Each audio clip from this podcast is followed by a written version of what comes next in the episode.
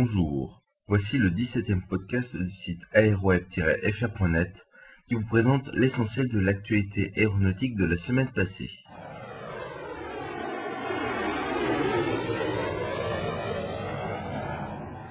Commençons ce podcast avec l'actualité des constructeurs, très chargée en cette avant-dernière semaine de l'année 2006, avec tout d'abord les constructeurs liés à EADS. Eurocopter a obtenu de la part du gouvernement espagnol la signature d'un contrat portant sur 45 hélicoptères NH-90 en version transport tactique. Les hélicoptères seront livrables dès 2010 et moderniseront ainsi la flotte de l'armée espagnole. Ils seront construits dans la future usine d'Albacete en Espagne, dont l'ouverture officielle est prévue au cours du premier trimestre 2007.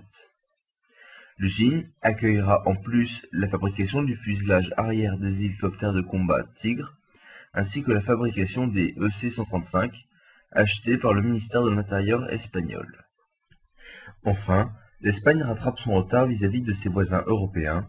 En effet, avant lui, 11 pays de l'Europe avaient commandé le NH-90. ATR vient de recevoir une nouvelle commande d'un de ses plus fidèles clients, la compagnie aérienne française Airliner, pour un ATR 72-500 supplémentaire d'une valeur de plus de 17 millions de dollars. Cet ATR 72-500 est le premier avion neuf acheté par Airliner et sera livré en 2009.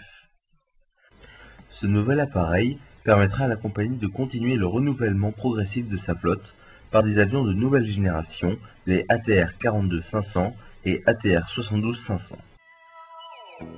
Avant de voir l'actualité des constructeurs européens d'avions civils Airbus, attardons-nous sur sa filiale militaire Airbus Military, qui vient de construire le premier empennage horizontal du futur appareil de transport l'A400M à Séville. Remarquons que l'empennage est construit en matériaux composites à base de fibres de carbone. Voyons maintenant l'actualité d'Airbus avec la livraison du tout premier A340-600 en version VIP au groupe de transport haut de gamme SAAD, basé en Arabie Saoudite. Cet appareil doit encore recevoir son aménagement cabine pour seulement, entre guillemets, 80 personnes avant d'être mis en ligne. Toujours dans le créneau du transport haut de gamme, Airbus a déjà livré un A320 Elite à cette même compagnie. La compagnie australienne Qantas ajoute 8 A380 à sa commande initiale, ce qui porte à 20 le nombre d'A380 commandés. Par ailleurs, le contrat signé de la semaine dernière comprend la commande de quatre autres Airbus A330-200. Autre commande, celle de 11 A320 pour la compagnie filiale de la Singapore Airlines, la Silkair. Cette commande, assortie de 9 options, confirme la satisfaction de cette compagnie qui n'utilise que des Airbus. Elle n'utilise en effet 5 A319 et 8 A320 et elle attend, avec cette nouvelle commande, 13 autres monocouloirs Airbus.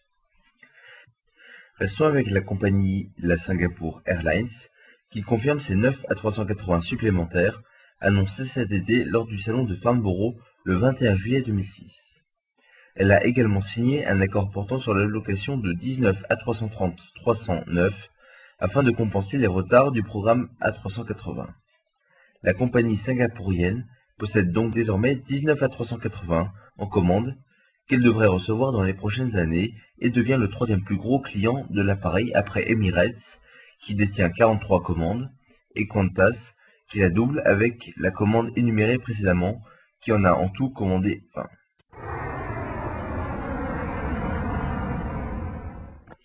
Restons encore avec la Singapore Airlines, mais cette fois-ci avec Boeing qui lui a livré le 600e 777 depuis l'entrée en service de l'appareil il y a 11 ans.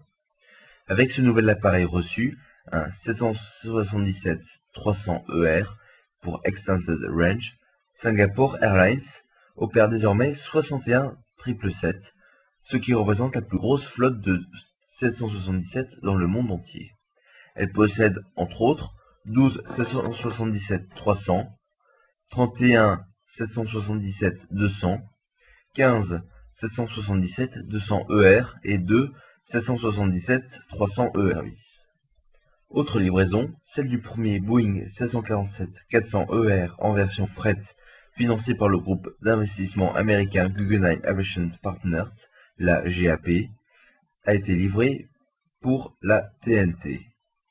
Elle en attend un second qui sera livré pour 2007 et espère accroître son réseau entre l'Europe et l'Asie. Cette livraison est issue d'une commande de 6 appareils passés par la GAP. KLM vient d'exercer trois options portant sur des Boeing 737-800. La valeur de ces appareils est estimée à 212 millions de dollars et seront livrables à partir de 2008. Avec cette commande, la KLM possédera 58 Boeing 737, dont 29 Next Generation. Par ailleurs, elle a commandé un 777-300ER. E Il s'agira du 19e 777 de la compagnie. Cet avion est estimé à 250 millions de dollars et était déjà comptabilisé dans les carnets de commandes de Boeing pour le compte d'un client non identifié. La compagnie jordanienne Royal Jordanian Airlines est actuellement en négociation avec le constructeur américain pour au moins 4 voire 5 Boeing 787 qui remplaceront à terme les Airbus A340 à partir de 2010, ainsi que les A310 qui lui restent. Autre négociation pour le même appareil avec la compagnie néo-zélandaise Air New Zealand, qui veut doubler sa commande en passant de 4 à 8 Dreamliners. Elle possédera également 8 options pour d'éventuelles commandes supplémentaires.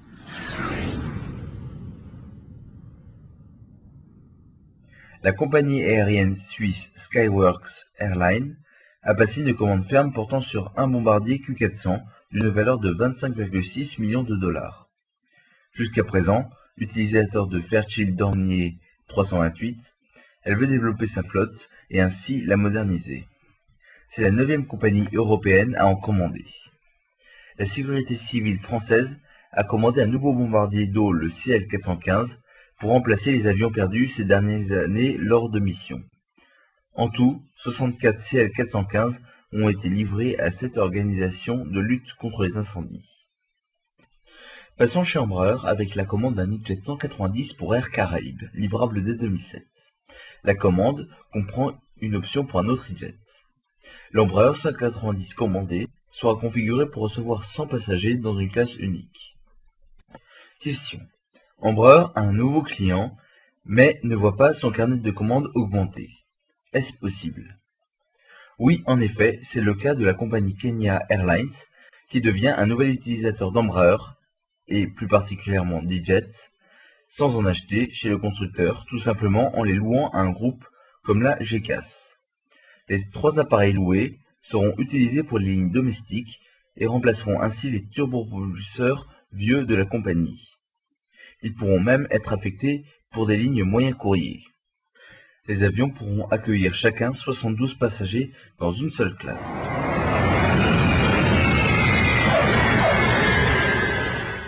Avant de refermer ce podcast, voyons l'actualité des aéroports.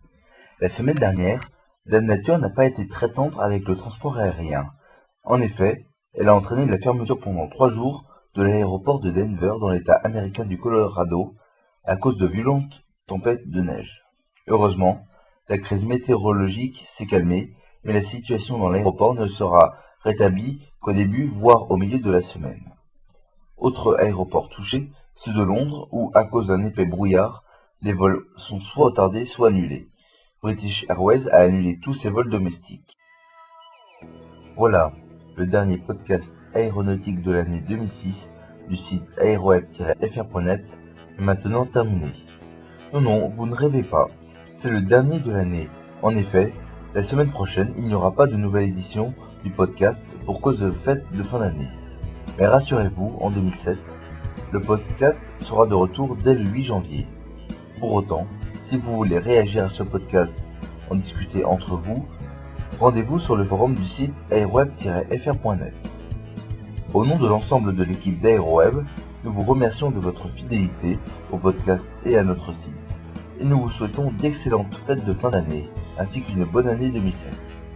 Donc, rendez-vous au 8 janvier pour un nouveau podcast, et à tout de suite sur www.aeroweb-fr.net.